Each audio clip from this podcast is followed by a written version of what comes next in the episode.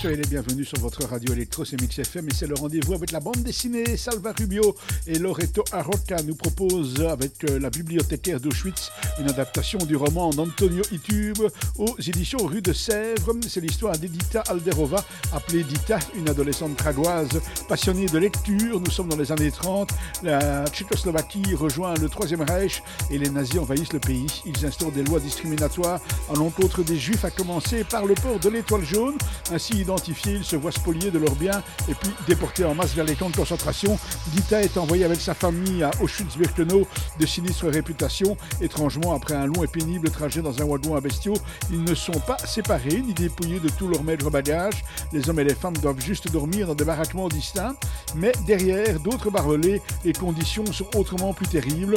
Le bloc où se trouvent Dita et ses parents sert en réalité de façade respectable pour la Croix-Rouge et d'autres services d'inspection. Pour autant, les conditions de survie y sont particulièrement effroyables. Dita va trouver son chemin pour alléger à sa façon l'horreur du quotidien. C'est une leçon d'humanité et d'humilité. Ça s'appelle La bibliothèque d'Auschwitz. C'est par Salvia Rubo et Loreto Arroca d'après le roman d'Antonio Iturbe aux éditions Rue de Sèvres. C'est une bande dessinée qui a été résumée pour nous par Marc Descornet. On vous souhaite bien sûr un excellent début de semaine à l'écoute des programmes de Mix FM. Et puis, vous pouvez nous retrouver aussi sur radioplayer.be. Et là, vous pouvez réécouter toutes ces capsules euh, et celle-ci bien sûr et beaucoup d'autres en podcast.